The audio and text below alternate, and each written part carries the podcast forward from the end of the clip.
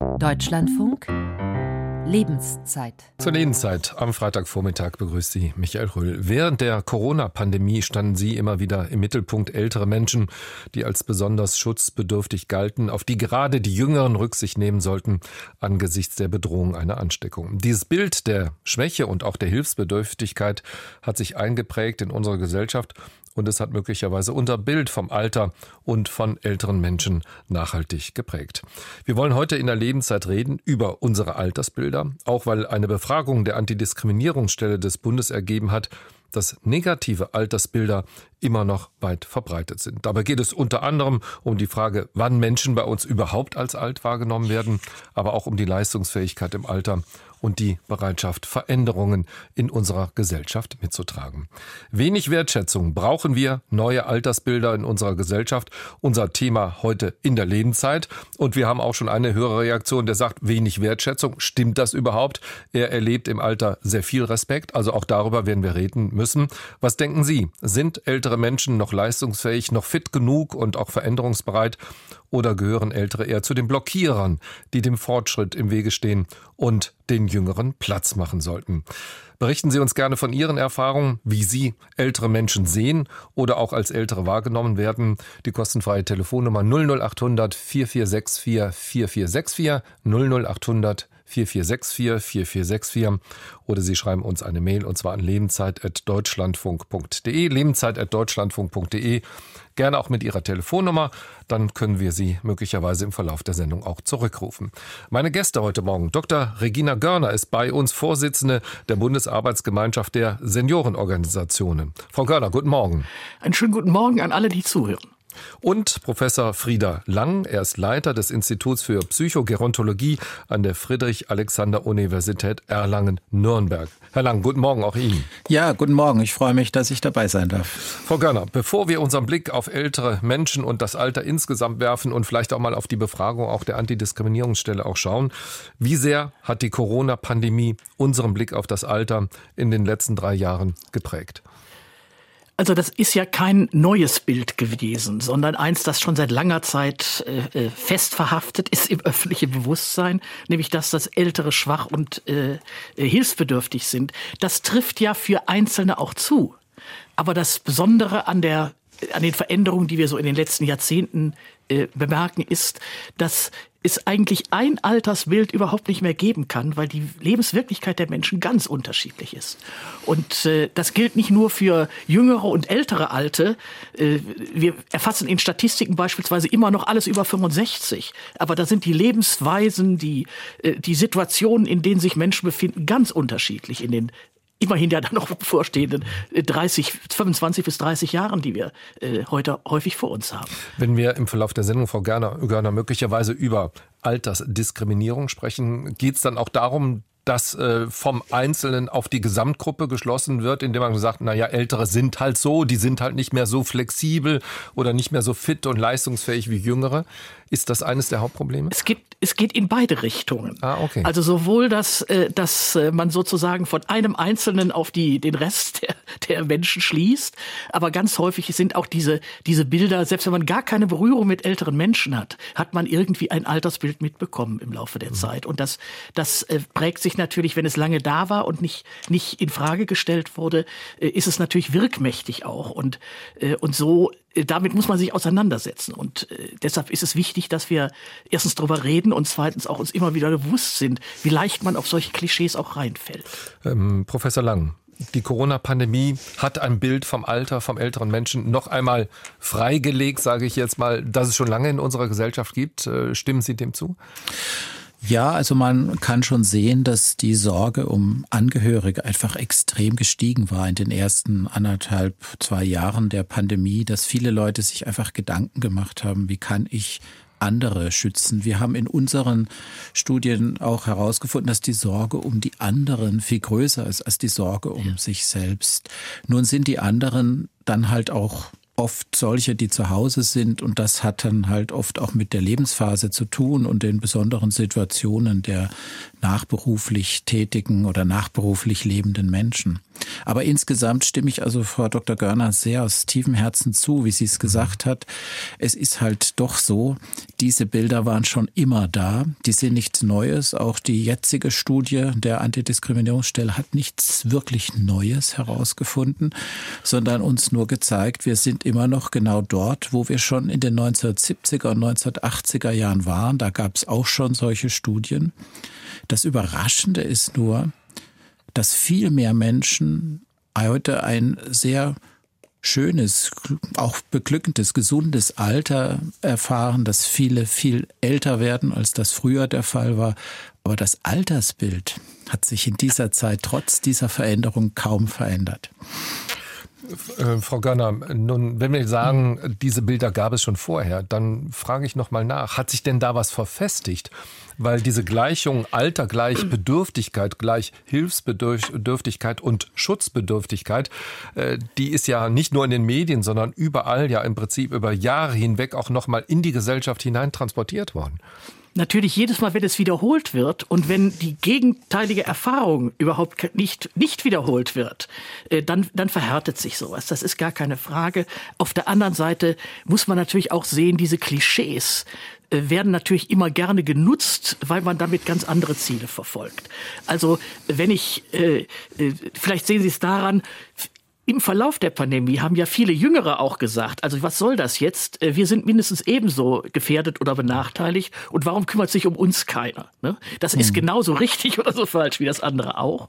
Aber äh, es, wenn, wenn es sehr oft wiederholt wird, haben alle den Eindruck, man muss sich da irgendwie, äh, also irgendwas wird schon dran sein, so ungefähr. Das ist, stimmt vielleicht auch für Einzelne, aber die Wirklichkeit ist eben ganz, ganz vielfältig. Ja, die Wirklichkeit ist ja auch tatsächlich, dass in der Pandemie die Jüngeren, gerade die jungen Erwachsenen, eigentlich die großen Verlierer waren. Das ist richtig. Das ja. hat sich ja dann auch bestätigt und überall herausgezeigt. Deswegen ist, glaube ich, die Diskussion heute nicht mehr so sehr, ob es jetzt um die Älteren geht, sondern vielleicht hat die Pandemie dazu beigetragen, uns alle zu sensibilisieren dafür, dass wir eben Menschen manchmal aufgrund eines äußeren Merkmals, zum Beispiel des Alters oder auch des Geschlechts oder der Herkunft, einfach falsch einordnen, falsch einschätzen und dass wir es deswegen nicht tun sollten. Wir reden heute und wir sind heute zusammengekommen, Frau Görner, Herr Lang, äh, weil es eine Studie gibt, die im Dezember veröffentlicht wurde von der Antidiskriminierungsstelle des Bundes. Da geht es um Altersbilder, um Altersdiskriminierung. Ähm, eine Studie mit 2000 Befragten zwischen, glaube ich, 16 und 96. Das heißt, das, was es dort an Antworten gibt, betrifft praktisch alle Altersgruppen, die sich dort auch geäußert haben. Und es geht natürlich immer um Mehrheiten. Es geht niemals darum, äh, dass eine einzige Meinung da zu 100 Prozent auch überwiegt. Aber das, was man zum Beispiel da schon feststellen äh, kann und äh, sollte und muss, ist, dass Menschen in Deutschland sehr früh als alt angesehen werden. Im Schnitt mit 61 Jahren, aber immerhin 15 Prozent haben gesagt, also ab 50 ist man durchaus auch schon, schon alt. In anderen Ländern sieht das durchaus anders aus. Ähm, Herr Lang, was sagt uns das über unser Bild, über unseren Blick auf ältere Menschen, auf das Alter? Naja, also was in den Köpfen ähm, passiert, ist eben maßgeblich für das, was wir uns zutrauen, was wir tun. Und wenn wir jetzt also quasi den Begriff des Altseins wertend verwenden, dann führt das natürlich auch dazu, dass wir uns vielleicht am Ende so verhalten, als würde diese negative Konnotation, diese negative Bedeutung, die das Altsein hat, letztlich auch uns selbst charakterisieren und unsere Möglichkeiten vielleicht sogar auch vorhersagen können. Also was traue ich mir zu, was gehe ich noch an, wo fühle ich mich noch selbstbestimmt und wo kann ich mir auch noch was zutrauen. Und dann heißt es, ja, ich bin halt alt. Diese Art von Bewertung, die ist ein wirkliches Problem. Das tragen wir in unseren Köpfen mit. Und diese Studie hat eben nochmal gezeigt, dass das sehr tief verankert mhm. ist, dass das etwas ist, was wir das wissen wir auch aus vielen anderen Untersuchungen, eben einfach schon von der Kindheit auf über das gesamte Leben hinweg immer weiter internalisieren, weiter ausarbeiten und dann auch in Handeln übersetzen. Und da ist es sehr schwer herauszukommen. Aber das ist letztlich schon ein sehr spannender und wichtiger Befund dieser Studie. Nun haben wir, Frau Görner, ziemlich viel schon gemacht über Silver Ager, darüber, dass die Älteren doch wirklich sehr, sehr fit sind und auch noch unterwegs sind. Und gleichzeitig wird das Alter doch sehr, sehr früh definiert, sage ich jetzt mal aus meiner Sicht mhm. mit 60 Jahren, teilweise mit 50 Jahren. Hat Sie das überrascht? Es hat mich jetzt nicht eigentlich überrascht, aber es ist schon ein bisschen deprimierend, wenn man an solchen Themen natürlich auch über viele Jahre gearbeitet hat, wie das meine Organisation zum Beispiel jetzt eigentlich in den 30 Jahren, die sie besteht, äh, tut, äh, mhm. wie wenig sich da wirklich auf, äh, da wirklich aufgebrochen ist. Wir haben ja heute beispielsweise viel engere Kontakte äh, zwischen älteren Menschen und ihren Enkelkindern. Äh, das wird häufig übersehen. Es wird immer so getan, als hätte es früher da äh, besonders enge Beziehungen gegeben. Das ist aber nicht so. Tatsächlich sind die heute viel enger, als das früher der Fall war. Und dann begegnet man immer der, der, der Antwort, ja, also für meine Oma gilt das nicht, aber für die anderen so ungefähr. Also diese, dieses zu über, die eigene Erfahrung dann auch zu übertragen auf die Wirklichkeitswahrnehmung insgesamt, das ist offensichtlich schwierig. Und wenn dem nicht widersprochen wird, also einfach immer nur die Klischees wiederholt werden, äh, dann, dann kommt man zu solchen Ergebnissen, das fürchte ich. Äh, nun haben Sie, Frau Görner, Sie, Herr Lang, auch schon gesagt, äh, wir reden hier über Altersbilder in, in der Corona-Zeit. Die gab es schon länger, bis in die 70er Jahre, Herr Lang, habe ich Sie verstanden, auch, äh, auch hinein. Nun also ja bis in die, also ab den 70ern ist es gut erforscht. Okay. Ja, ja, das gab es wahrscheinlich schon, schon viel länger, genau. Ja. Die Erforschung. Genau. Das muss man sogar sich Wichtiger in Erinnerung rufen. Ältere Hinweis. Menschen gab es schon immer in der ja. Welt. Also das auch schon Wichtiger. Hinweis, Herr Lang, wichtiger Hinweis. Vielleicht nicht so viele, aber, aber äh, ja. und es werden ja wahrscheinlich auch noch noch ein paar mehr werden ja. äh, im Anteil. Aber das, das ist natürlich dann, wird dann auch mit, äh, auch die Diskussion darüber, nämlich immer wahr als etwas, wo dann gesagt wird, ach mein Gott, da kommen jetzt so viele, die alt werden und äh, die sind alle irgendwie, irgendwann sind die sofort pflegebedürftig und so weiter. Also diese Vorstellungen, äh, die, die führen dann auch dazu, dass man beispielsweise unnötige Ängste pflegt, dass man, dass man die Dinge nicht wirklich in Angriff nimmt und äh, die man wirklich lösen könnte. Und äh, das ist natürlich was, was mich besonders ärgern. Herr Lang, nun haben, hat diese, diese Befragung ja auch nochmal bestimmte Überzeugungen freigelegt. Ältere sind zu wenig leistungsfähig, nicht anpassungsfähig, nicht fit genug. Da geht es darum, äh, auch, dass Ältere eher als Blockierer wahrgenommen worden, unter anderem, wenn es jetzt um das Stichwort Klimaschutz zum Beispiel auch geht. Und dass immerhin ein Drittel der Befragten sagt, alte Menschen sollten doch mal Platz machen für die jüngere Generation. Alles Bilder, alles Überzeugungen, Einschätzungen, wo Sie sagen würden, die schon länger existieren, schon lange existieren? Ja, also diese Sichtweise hat sicher eine ganz lange Geschichte und könnte auch historisch aufgearbeitet werden. Jetzt ist aber bei solchen Befragungen halt immer noch mal wichtig, sich in Erinnerung zu rufen, es werden Meinungen und Einstellungen abgefragt. Mhm. Und die sind natürlich sehr stark davon abhängig, was im persönlichen Umfeld Menschen vielleicht tatsächlich für Ziele verfolgen oder auch für persönliche Erfahrungen haben und was es ihnen auch bringt, so zu denken. Und es ist ein bisschen problematisch natürlich, so, so eine Sichtweise auf das Alter so zu setzen, als wäre es die Wahrheit des Alters. Wir wissen aus ganz vielen Studien, dass sich die Situation der älteren Menschen in den letzten 20, 30 Jahren massiv verbessert hat, dass es deutliche Fortschritte gibt, die auch zu tun haben damit, dass ein größeres Gesundheitsbewusstsein, ein viel größeres auch Gefühl der Selbstgestaltung heute eine Rolle spielt. Und wir wissen auch, dass wenn Menschen jetzt glauben, sie könnten noch wachsen und sie könnten sich noch weiterentwickeln, nicht nur länger leben, sondern insgesamt eben auch gesünder leben und dann auch ein besseres Alter erleben. Und dem steht jetzt diese merkwürdige gesellschaftliche Vorstellung gegenüber, dass es vielleicht auch wichtig wäre, sich zurückzuziehen, also praktisch nichts mehr zu tun, keine Ansprüche zu stellen, niemand mehr auf die Nerven zu gehen und auch gar nicht mehr sozusagen der Mensch zu sein, der man immer schon war. Und das ist natürlich eine ganz schwierige Ambivalenz, in der sich vielleicht viele gar nicht so bewusst sind, dass sie das gerade erleben. Also wenn sie zum Arzt gehen, mein Lieblingsbeispiel, und der Arzt sagt ihnen, für ihr Alter geht's ihnen gut dann werden sie diskriminiert. Mhm. Denn es ja, gibt kein Alter, in dem es einem schlechter gehen sollte als jetzt. Da und deswegen ist das keine Erklärung und ein Arzt sollte so etwas nie sagen. Ja, es ist zwar meistens gut gemeint, aber ja. schlecht formuliert. Gemeint, schlecht formuliert. schlecht formuliert. Ja.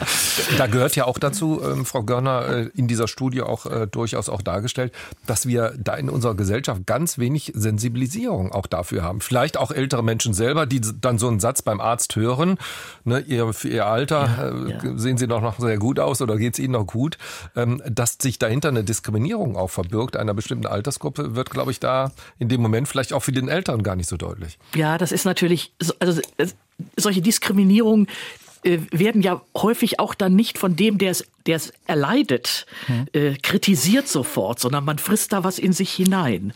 Also das, das nehme ich hm. ganz oft wahr, dass wenn, wenn das denn offen angesprochen wird, dann berichten auch viele ältere Menschen von solchen Erfahrungen.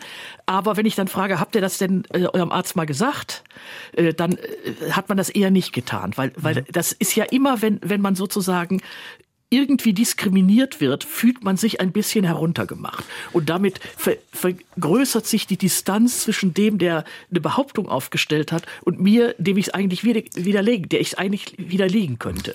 Und, und man wird immer schüchterner sozusagen, ja. sich dann, dann die Wirklichkeit zum Tragen zu bringen. Ich, ich, ich möchte gerne Barbara Hellinge mit in die Runde hineinnehmen. Ja. Frau Hellinge, guten Morgen. Guten Morgen. Sie haben uns äh, eine Mail geschrieben, und zwar gestern schon, äh, wie ich sehe, äh, wo Sie auch zu dem Stellung nehmen, worüber wir heute reden, nämlich brauchen wir neue Altersbilder in unserer Gesellschaft. Aber hier geht es vor allen Dingen um Ihre Erfahrung. Ich darf vielleicht sagen, Sie sind 72 Jahre alt, haben sich auch ehrenamtlich sehr, sehr engagiert, unter anderem beim Senior-Experten-Service äh, im, wie Sie schreiben, jüngeren Rentenalter. Welche Erfahrungen machen Sie denn jetzt mit, mit Anfang 70? Schwierig, sich noch zu engagieren, wahrgenommen zu werden, sich einzubringen? Genau das. Sehr, sehr schwierig. Also ich bemühe mich auch jetzt auch schon seit vor Corona um äh, weitere äh, ehrenamtliche Mitarbeit, insbesondere Asylbegehrende und äh, junge Menschen. Und äh, da stoße ich zunehmend, obwohl ich natürlich der Falle auch aufsetze, für mein Alter sehe ich noch ganz gut aus. Also das ist auch eine Selbstzuschreibung. Obwohl ich da immer ähm, stoße ich zunehmend auf, ja, auf, auf gar nichts. Soll heißen, man kommt mir sehr freundlich entgegen in öffentlichen Einrichtungen oder in sozialen Einrichtungen.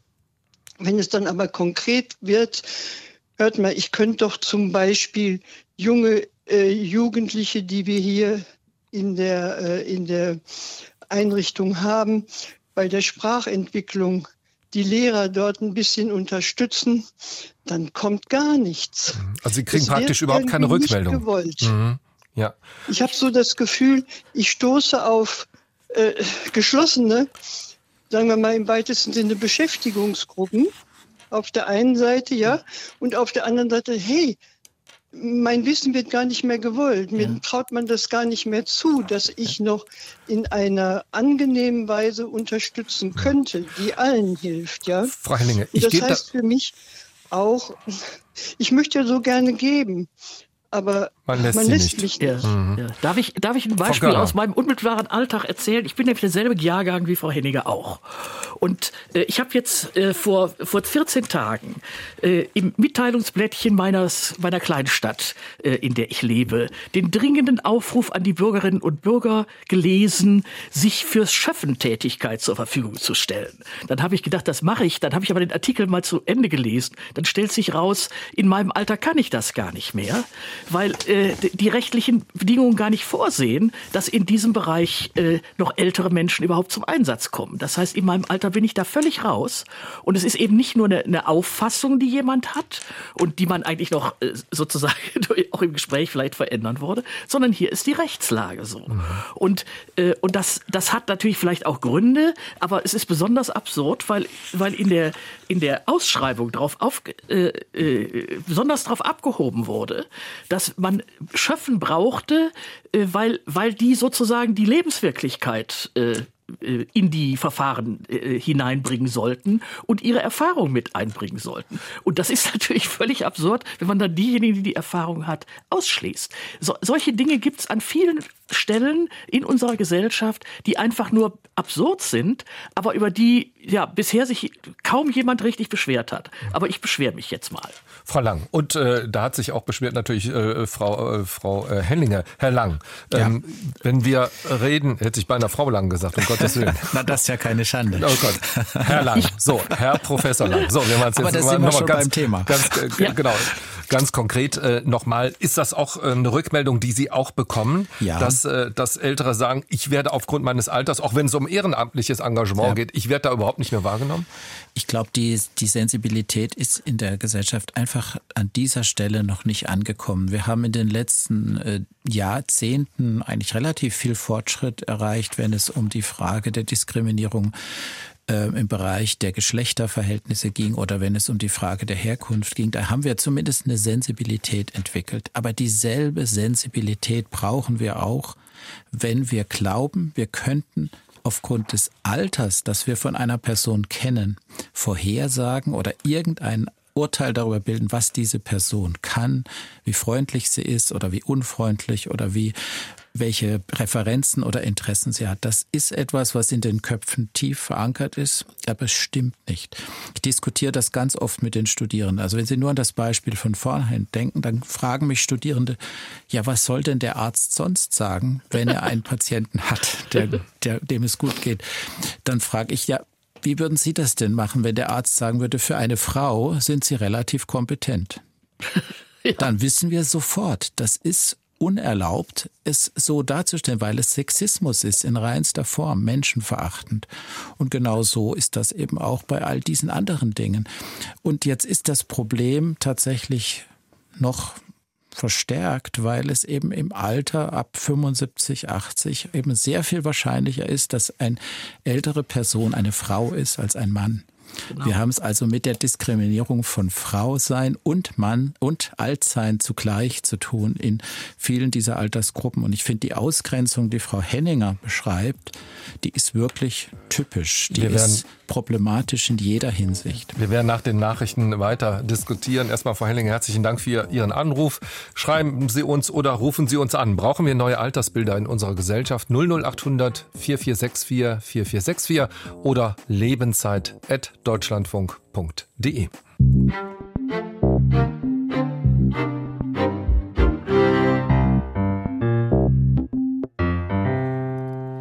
Und wir melden uns zurück mit der Sendung Lebenszeit im Deutschlandfunk. Wenig Wertschätzung brauchen wir neue Altersbilder in unserer Gesellschaft. Das ist die Frage, mit der wir uns heute auseinandersetzen. Anders ist eine Befragung der Antidiskriminierungsstelle des Bundes zum Thema Altersbilder und herausgekommen ist, dass es durchaus noch viele sehr negative Altersbilder gibt, die sehr viel damit zu tun haben mit der Leistungsfähigkeit, der Frage der Anpassungsfähigkeit oder besser Nicht-Anpassungsfähigkeit und natürlich auch verbunden mit der Frage, was können Ältere denn denn überhaupt noch in unserer Gesellschaft leisten? Stehen Sie noch für Fortschritt oder blockieren Sie eher diesen Fortschritt und den Weg, den wir als Gesellschaft gehen sollten. 00800 4464 4464 lautet die kostenfreie Telefonnummer, falls Sie anrufen wollen oder Sie können uns auch gerne eine Mail schreiben, lebenszeit.deutschlandfunk.de.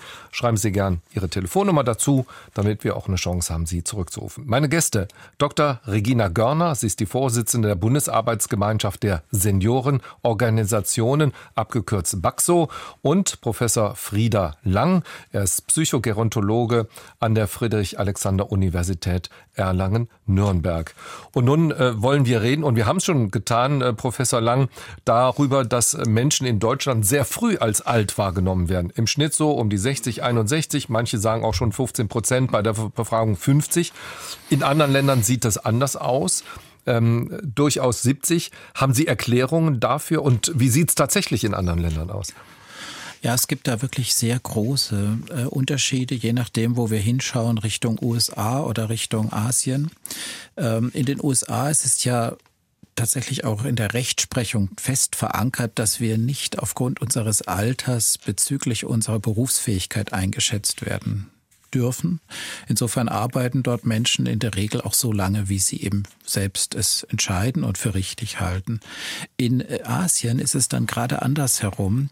Da leben ja auch zum Beispiel in einem Land wie Hongkong, leben ja die Leute am längsten. Da haben, da haben sie die durchschnittlich meisten Hundertjährigen und auch die längste Lebenserwartung in der Welt. Und trotzdem wird dort schon mit 60 im Grunde man für zum alten Eisen gezählt und man hört auch in der Regel zum Beispiel an Universitäten oder in, in, auch in Unternehmen mit 60 aufzuarbeiten und muss sich dann was anderes suchen und hat dann im Durchschnitt nochmal 20, 30 Jahre.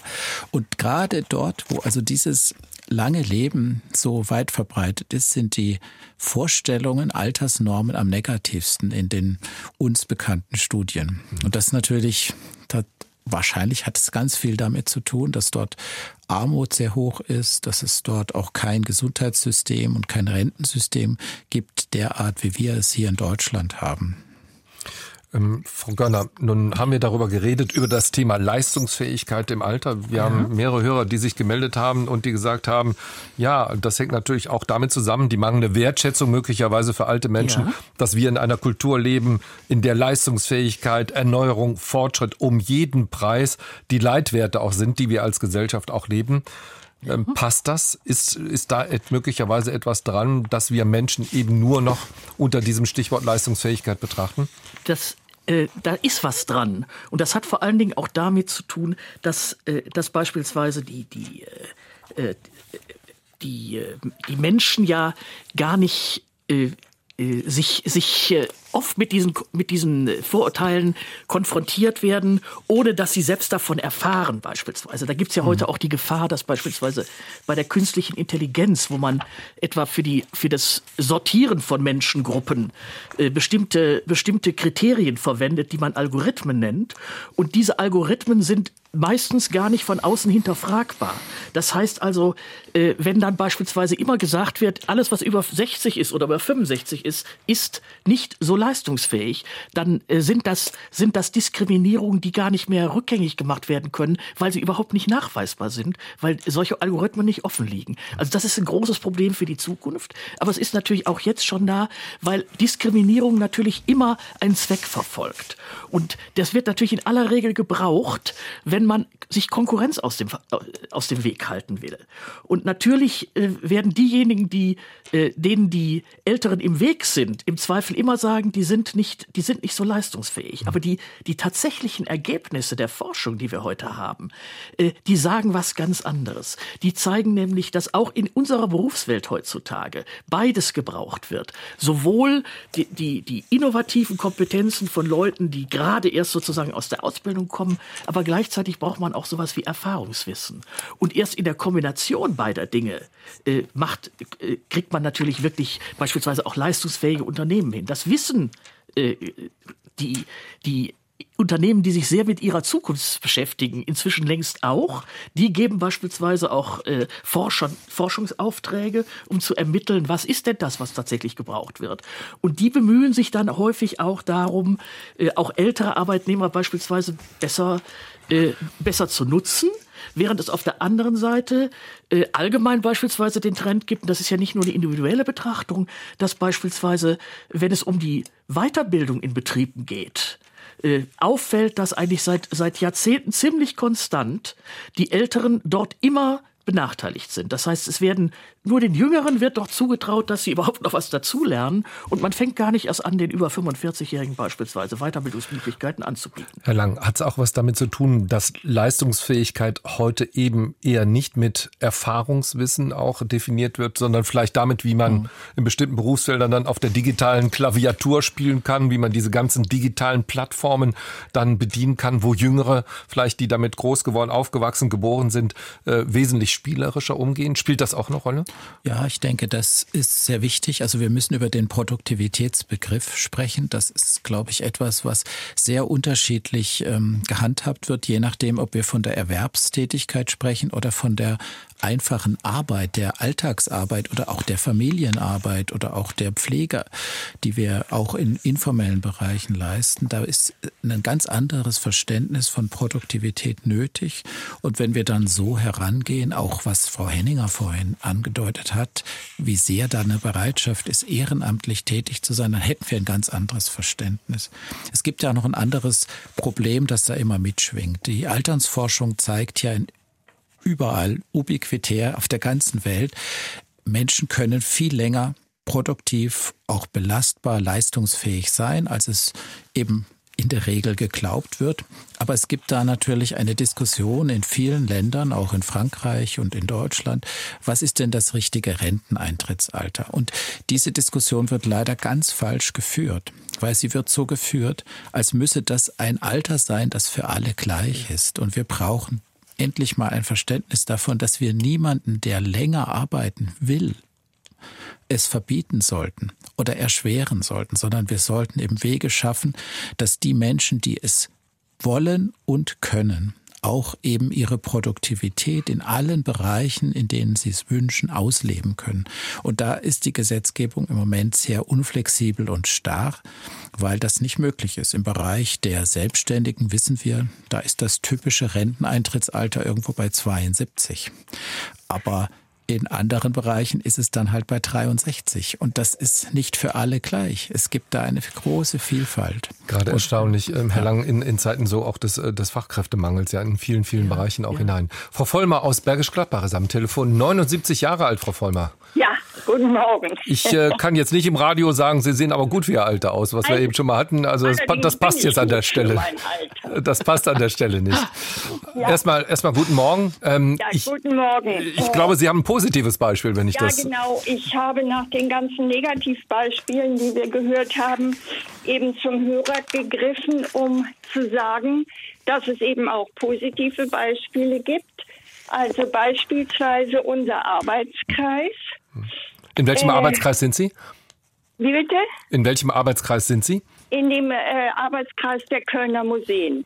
Wir machen in den Kölner ehrenamtlich, in den Kölner Museen Ludwig und Wallraff die öffentlichen Führungen.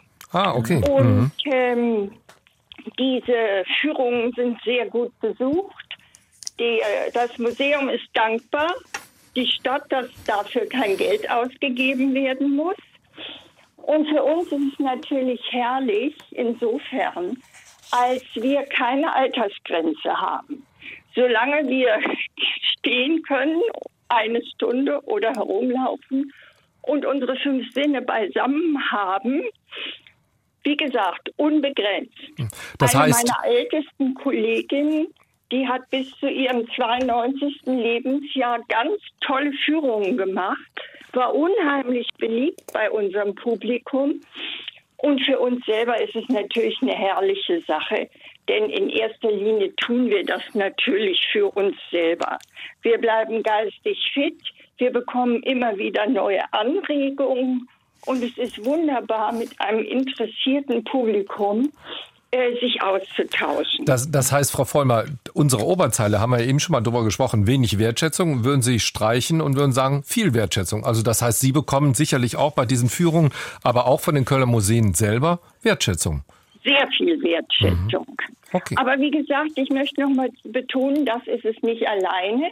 Es ist eben auch die Möglichkeit, äh, für sich selber was zu tun und eben neue, weiß ich, Horizonte zu entdecken.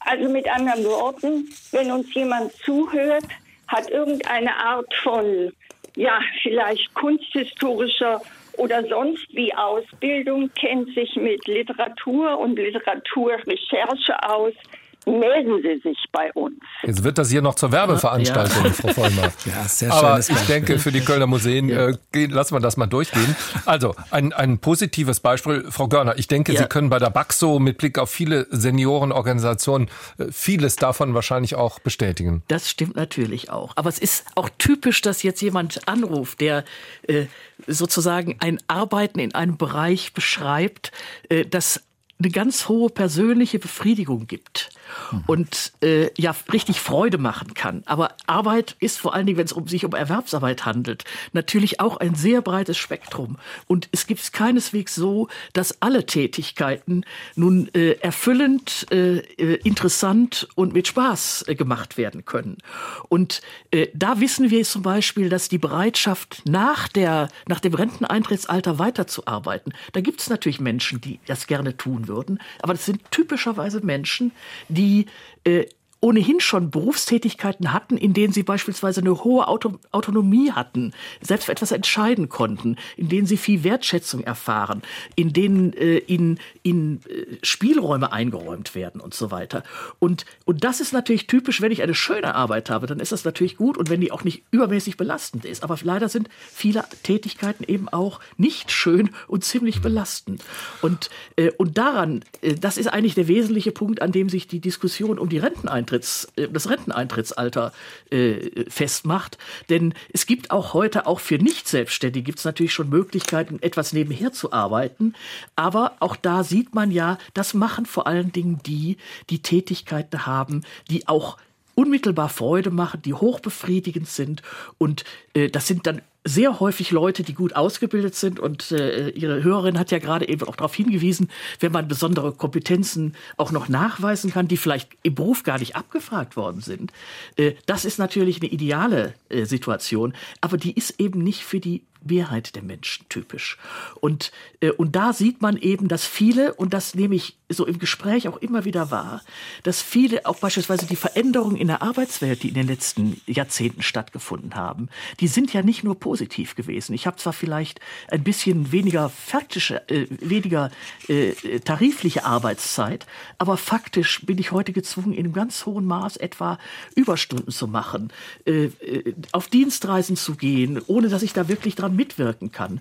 Und diese, diese Unsicherheit beispielsweise in den Arbeitszeiten führt ja dazu, dass Menschen in der Erwerbstätigkeit viele Abstriche machen müssen. Was zum Beispiel gar nie gesehen wird, man kann ehrenamtliche Tätigkeit während dieser Zeit gar nicht mehr richtig machen. Da kommen dann viele, wenn sie in Rente sind, freuen sich drauf, jetzt mal jetzt, wieder in den Chor ja. gehen zu können oder, oder im, im, Sportverein mitmachen zu können. Und wenn, wenn die dann auf diese Erfahrung treffen, äh, äh, eigentlich werdet ihr hier gar nicht gebraucht. Äh, das ist natürlich, äh, das macht zornig. Und das nehmen wir jedenfalls in der Baxo sehr deutlich wahr in den letzten Jahren.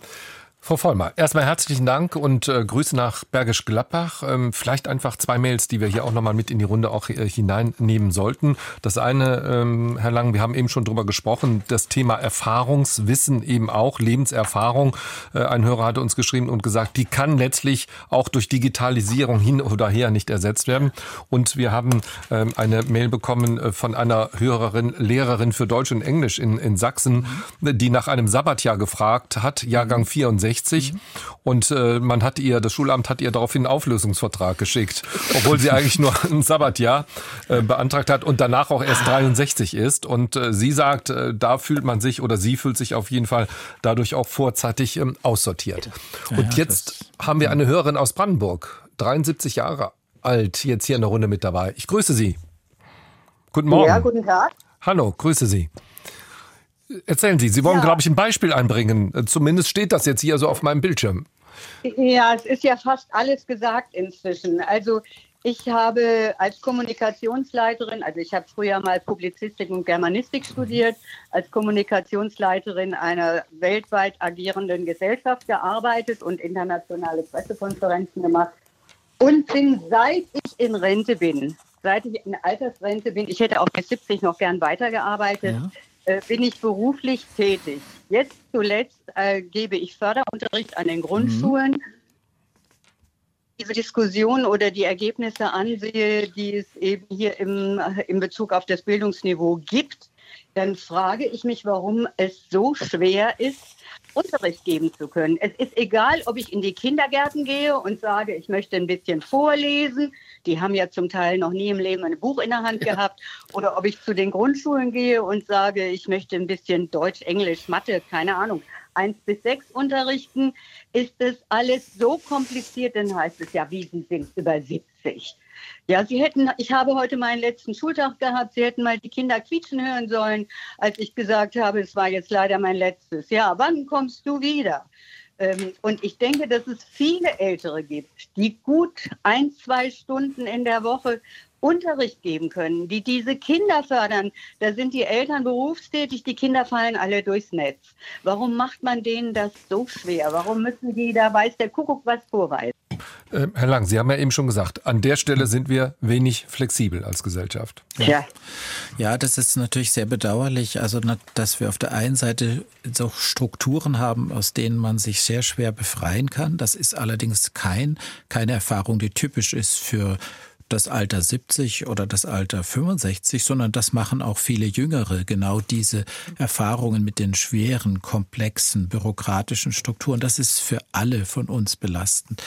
Aber im Alter oder jetzt, wenn wir aus dem Berufsleben heraus fallen, dann kommt eben noch was anderes dazu, was wir nicht aus dem Blick verlieren sollten. Wertschätzung nämlich kommt nicht nur von außen. Wertschätzung kommt auch von innen. Es kommt auch darauf an, was wir uns selbst zutrauen. Und das müssen wir auch angehen. Und Frau Vollmer hat das ja in ihrem Beispiel wunderbar ausgearbeitet, wie wichtig es ist, sich auch etwas zuzutrauen und das dann auch systematisch genauso professionell anzugehen, wie man das immer sein ganzes Leben lang gemacht hat.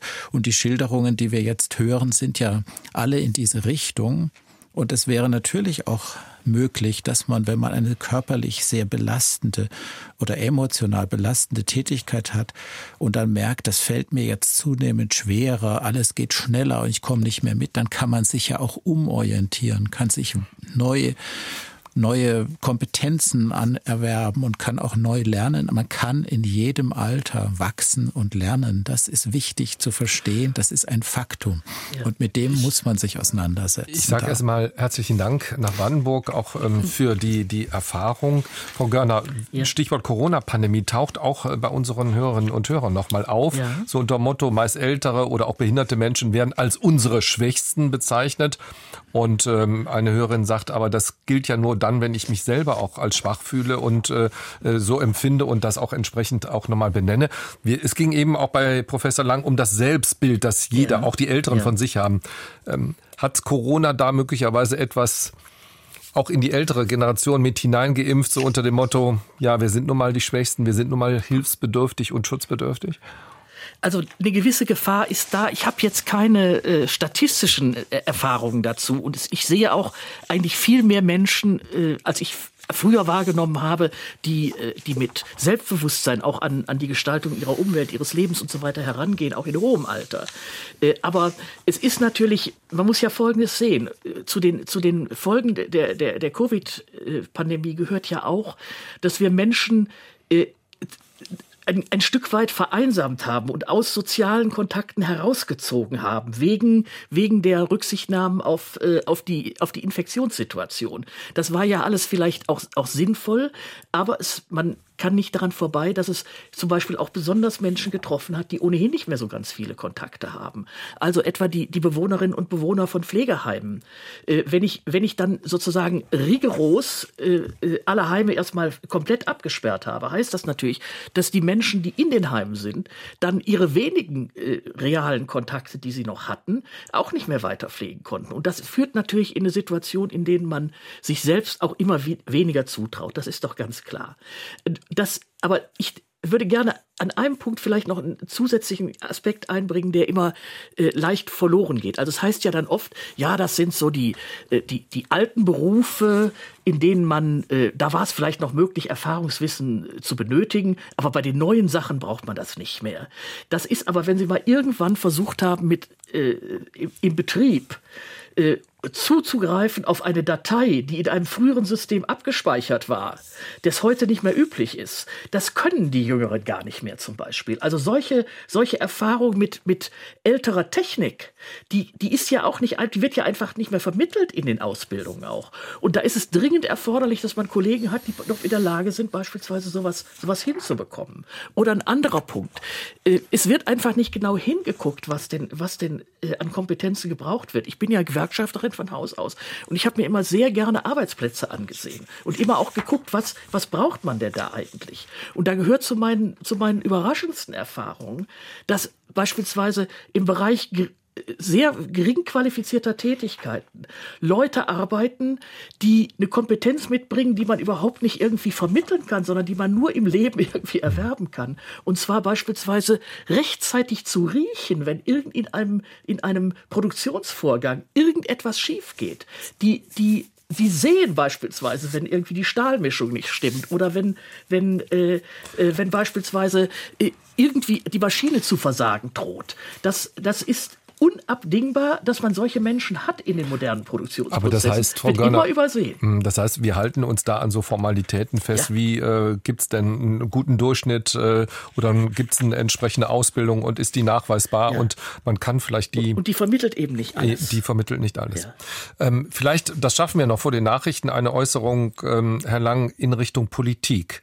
Ähm, da kommt schon der Hinweis auch, dass äh, wir dringend neue Altersbilder brauchen und dann der Hinweis, da sind die Politikerinnen und Politiker gefragt, die eben ältere Menschen als lebenserfahren, als weiterhin neugierig, interessiert, lernfähig, lernwillig darstellen.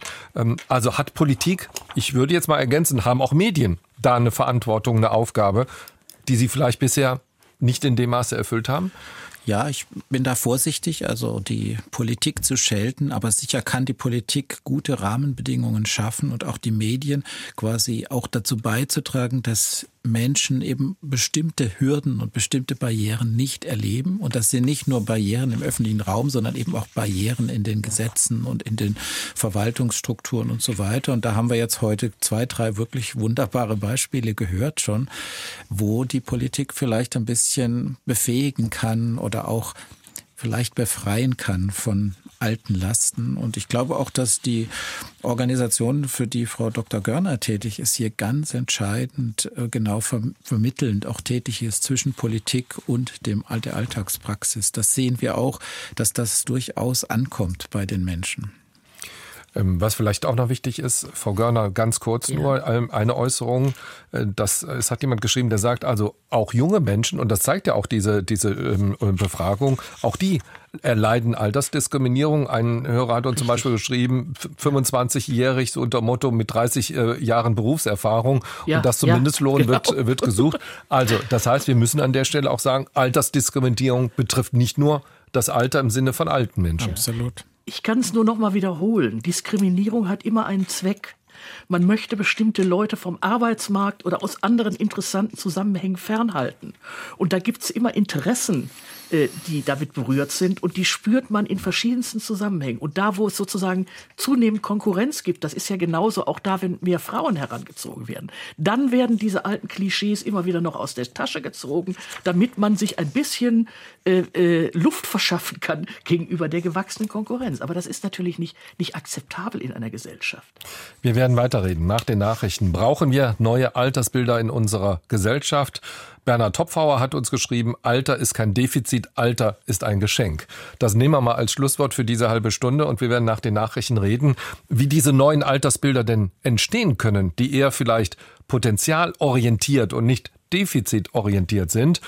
Wir haben schon gehört, da haben sich viele schon seit Jahrzehnten drum bemüht, dran versucht. Das ist bisher anscheinend noch nicht in Gänze gelungen. 00800 4464 4464, die kostenfreie Telefonnummer, falls Sie noch mitnehmen, teilen, reden wollen.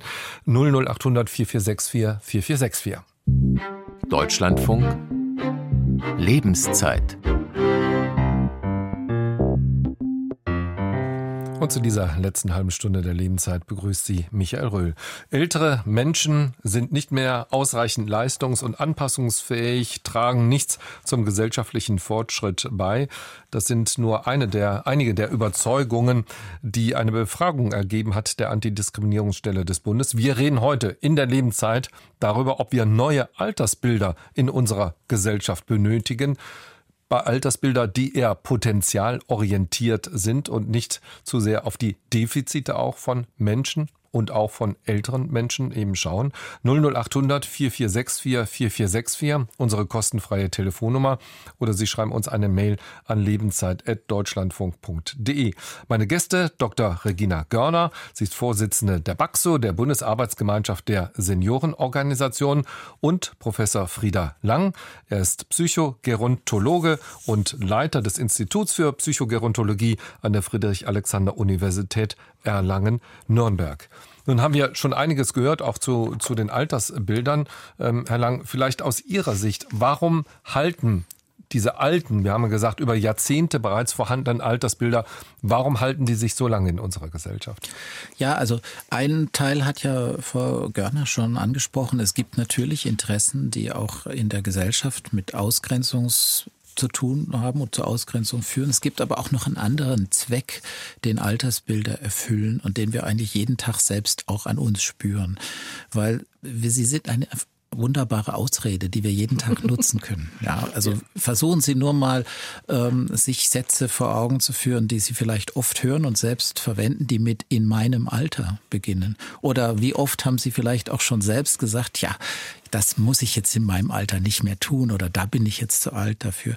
Das ist das eigentliche Problem. Da gibt es tatsächlich eine Funktionalität, sich gewissermaßen hinauszureden. Und an dieser Stelle ist es bislang aus meinem Wissen weltweit noch nirgends gelungen, diese Denkweisen so zu verändern, dass man eben darüber nachdenkt, was will man tun und warum tut man es nicht und eben sich anzugewöhnen zu sagen, ich will das nicht mehr, nicht weil ich alt bin, sondern weil ich es nicht will und weil es keinen Sinn hat und dann sich zu überlegen, was will ich denn wirklich erreichen?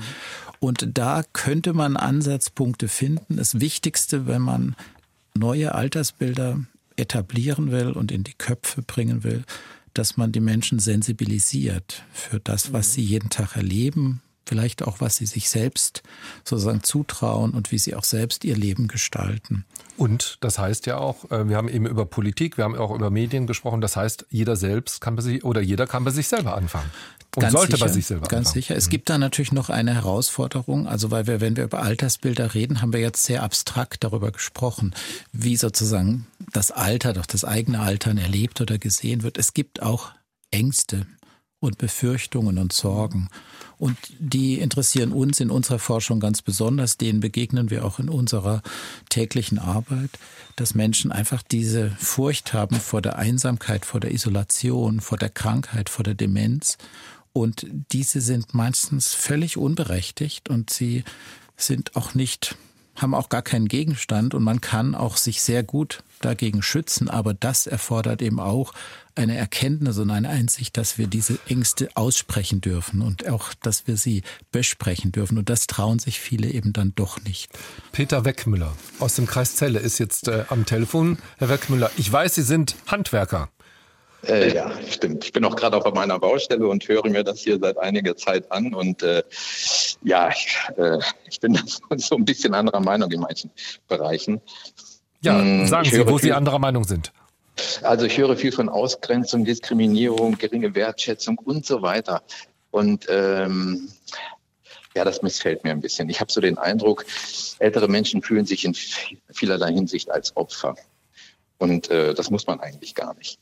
Ähm, ich denke, wenn man sich in Bezug auf Ausgrenzung, Bedeutung haben oder äh, auch, auch ja in diesem Fall, wenn man sich dort von der Meinung anderer nur äh, ver verlässt oder orientiert, dann ist man auf dem falschen Weg. Aber das also, heißt, Herr Weckmüller, das, was Sie sagen, ist, äh, dass viele sich vielleicht als Opfer fühlen, weil sie da etwas übernehmen, aber im persönlichen Leben diese Erfahrung möglicherweise gar nicht selber machen. Verstehe ich Sie da richtig? Ähm, na, ich, eigentlich bin ich darauf aus zu sagen, wenn man in einem bestimmten äh, Altersbereich ist oder dort, sich dorthin bewegt, dann muss man sich ähm, gut, ich sage mal, wappnen dafür. Und ähm, diese Einsamkeit und diese Langeweile für meine Person, ich kann mir das gar nicht vorstellen, weil ich mich für viele Dinge interessiere. Und äh, ob ich Anerkennung oder Bedeutung habe für andere Leute, das ist mir heute, ich bin jetzt, ich werde 66 Jahre alt, ich will auch nicht überheblich sein, aber das ist mir total egal. Weil ähm, wenn man sich davon hm, beeinflussen lässt, dann wird man nie zum Bereich Ruhe und Gelassenheit kommen. Das wird nicht passieren, das geht nicht. Ne?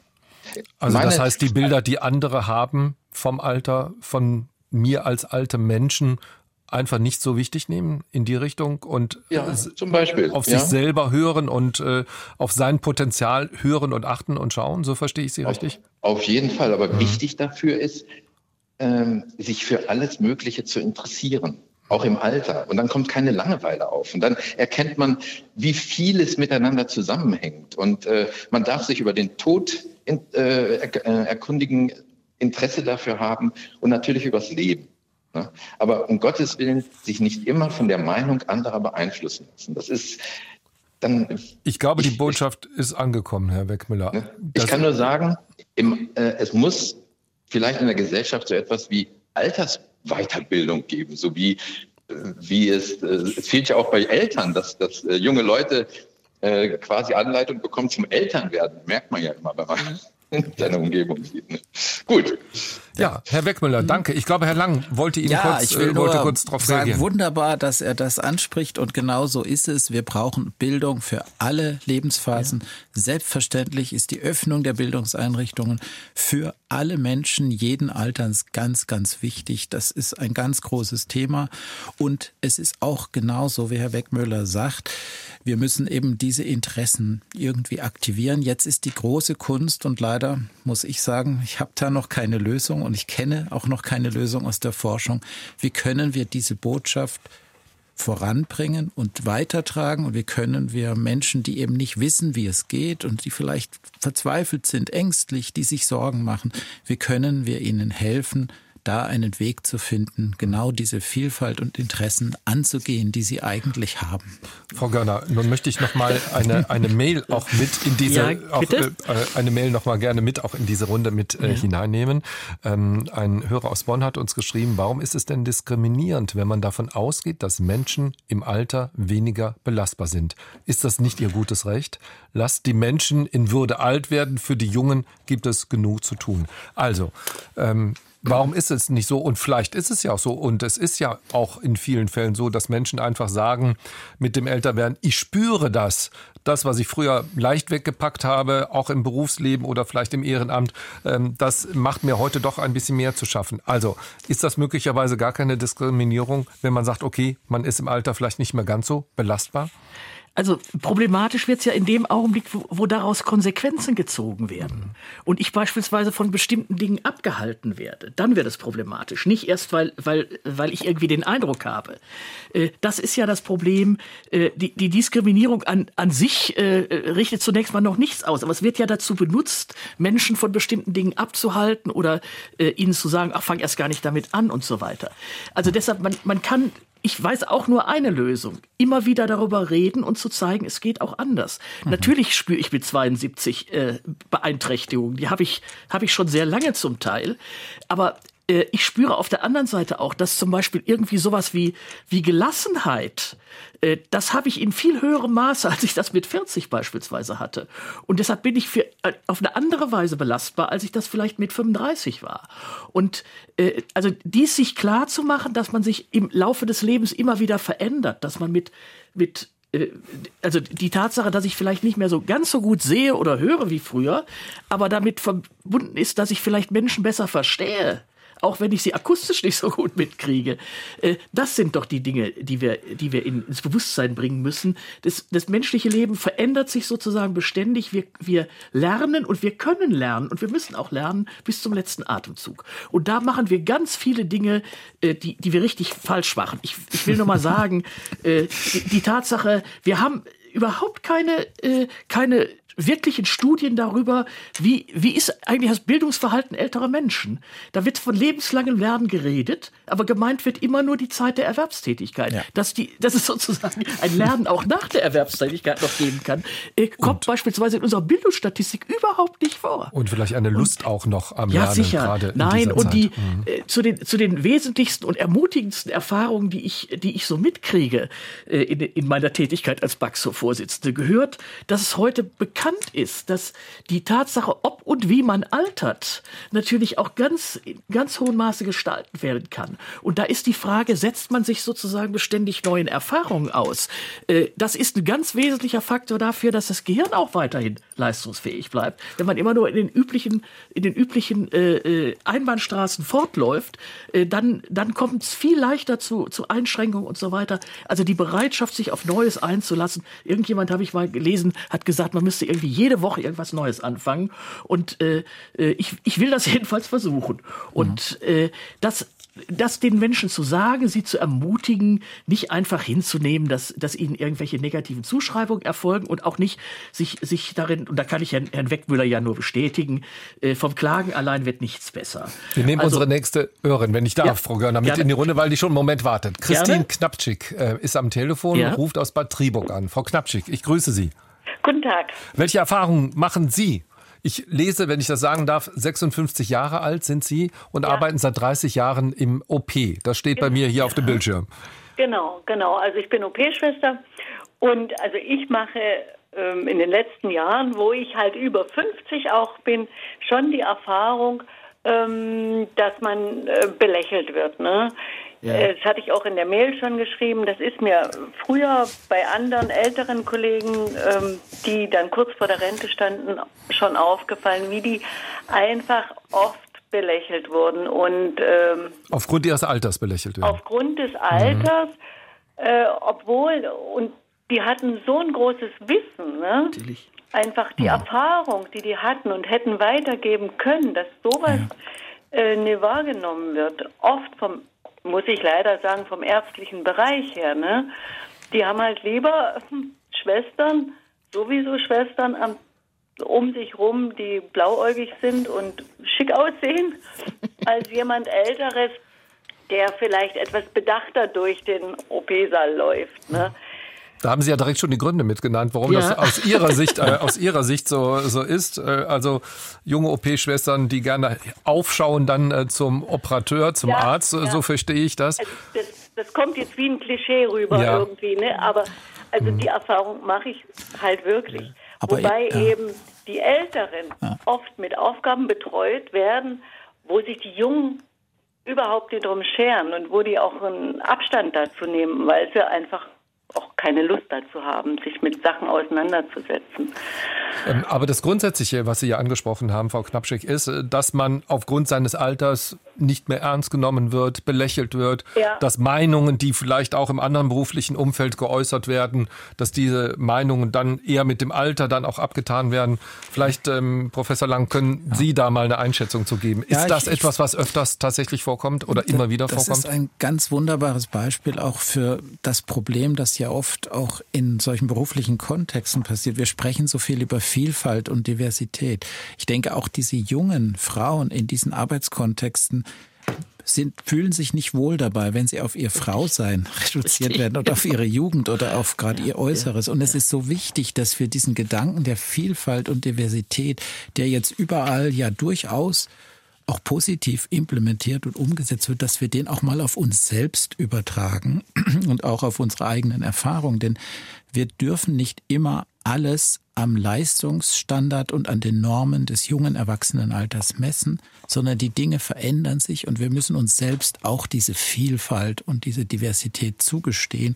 Und dann hat man eben mal einen anderen Zugang, einen anderen Weg. Es ist nicht immer bequem, sich mal auseinanderzusetzen mit den Erfahrungen, die andere so machen, aber das könnte unsere Arbeitswelt, die Berufswelt, das Miteinander in unserer Gesellschaft bereichern, wenn wir uns auch der Vielfalt des Alters einmal endlich bedienen, in allen Kontexten. Frau Knappczyk, herzlichen Dank ähm, für Ihre Erfahrung, die Sie auch hier eingebracht haben. Vielleicht, Herr Lang, noch ein Beispiel aus dem Berufsfeld. Äh, ein Hörer, der uns da auch geschrieben hat, 64 Jahre alt, seit vier Monaten auf der Suche nach einem neuen Arbeitsplatz, ja. Äh, spricht vier Sprachen und was weiß ich, sehr, sehr gut ausgebildet.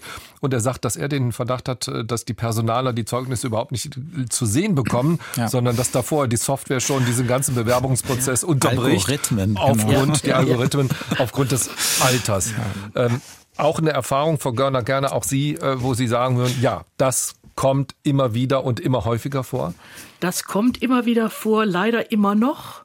Und äh, das hat natürlich was damit zu tun, dass, dass im Zweifel äh, natürlich in einem Unternehmen auch gefragt wird, äh, rentiert es sich noch, dass ich den anlerne beispielsweise oder solche Dinge. Das ist ja auch, äh, das macht ja auch Sinn. Aber auf der anderen Seite, es ist klar, jemand, der von draußen kommt, der vielleicht auch nicht 25 Jahre da bleibt, was ja ohnehin heute nicht mehr die Wirklichkeit ist, äh, der der bringt andere Impulse ein und diese Impulse kann man brauchen. Es wird eben viel zu eng geguckt, äh, was, mhm. was sind so formale Qualifikationen, darum geht's nicht alleine, sondern äh, auch das hat sich ja gezeigt, wie man mit, mit Krisen beispielsweise umgeht, mit, mit mit schwierigen Situationen. Da braucht man eine bestimmte Lebenserfahrung, um das überhaupt aktivieren zu können. Sonst hat man das gar nicht. Dann hat man viel zu wenig eigene Dinge erlebt, um sagen zu können, äh, ich gehe da jetzt mit äh, in, in Ruhe um und so weiter. Also auch aber das ist was, was man im Corona-Zusammenhang sehen konnte. Aber Herr Lang, die Algorithmen scheinen das nicht so zu sehen oder zumindest nee, nicht so wahrzunehmen. Die sind ja ganz dumm. Die beruhen ja auch auf ganz falschen Annahmen. Also wir, wir machen es ja auch manchmal ganz unwillkürlich. Also wenn wir denken, denken Sie beispielsweise darüber nach, was es bedeutet, für einen 21-Jährigen eine Dreijahresbeschäftigung zu bekommen. Muss die Person eingelernt werden? Das macht man. Man weiß, man hat den Vertrag für drei Jahre. Gibt es halt leider auch noch solche befristeten Verhältnisse. Das sind drei Jahre, sind dann eine wertvolle Investition. Jetzt nehmen wir mal eine 65-Jährige und die lernen wir ein für drei Jahre. Da heißt es dann, lohnt sich das denn überhaupt noch? Das sind dieselben drei Jahre.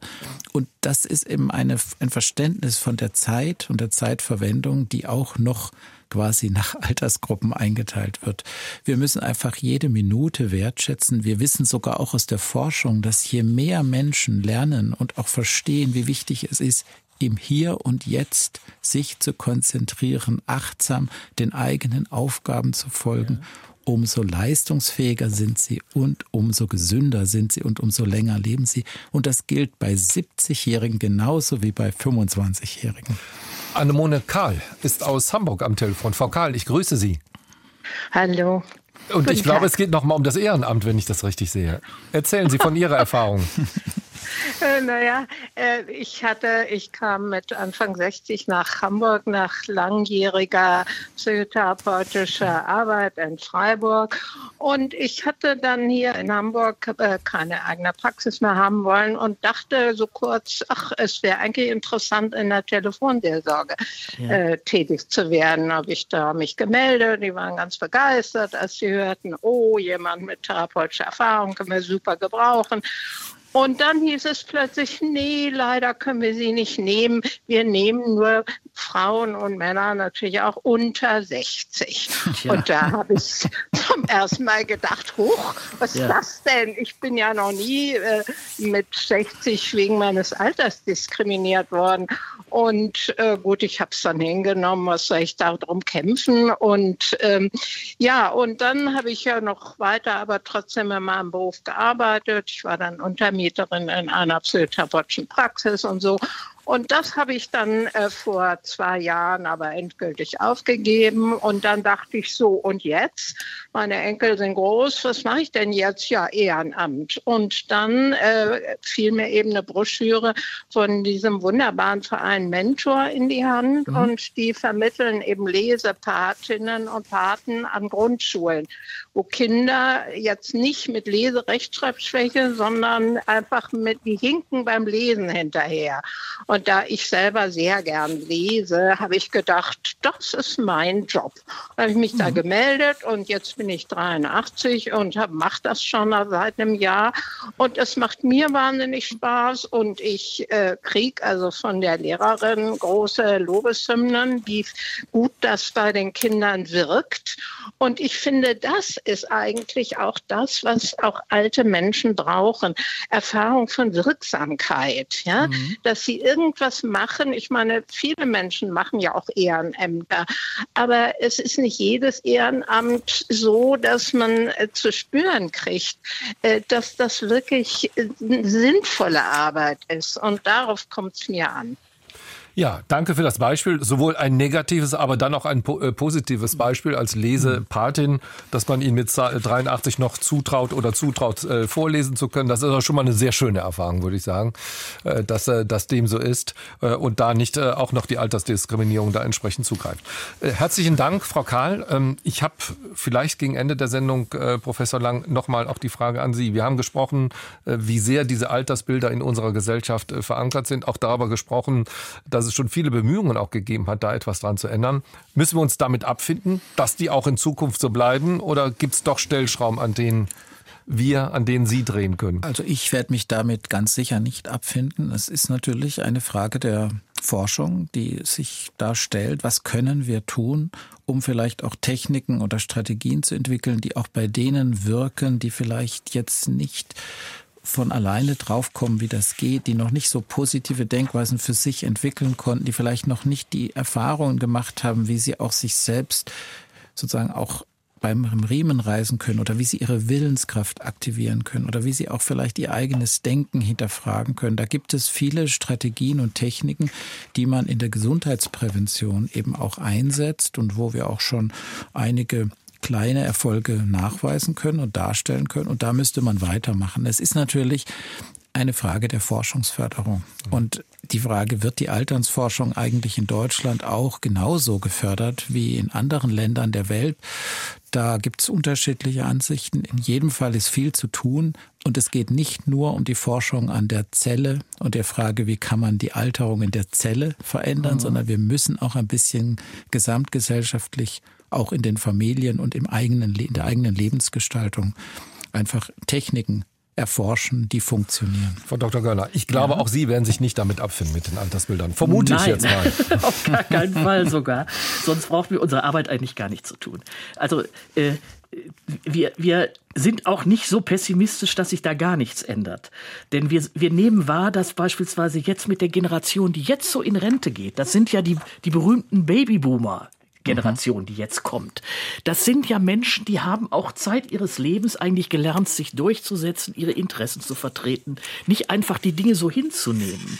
Und da kommt jetzt auch, kommen jetzt neue Alte, die nicht mehr einfach äh, bereit sind zu sagen, na, das ist nun mal so, ist schade und äh, keiner äh, äh braucht mich mehr, sondern die ihre Rechte auch in diesem Zusammenhang einfordern. Das merken wir jetzt in unserer Arbeit in, in der BAXO ganz deutlich, dass diese, dass nicht mehr einfach nur äh, äh, geklagt wird, sondern gesagt wird, was machen wir denn jetzt dagegen? Also ich sage mal ein Beispiel, was uns gerade aktuell beschäftigt.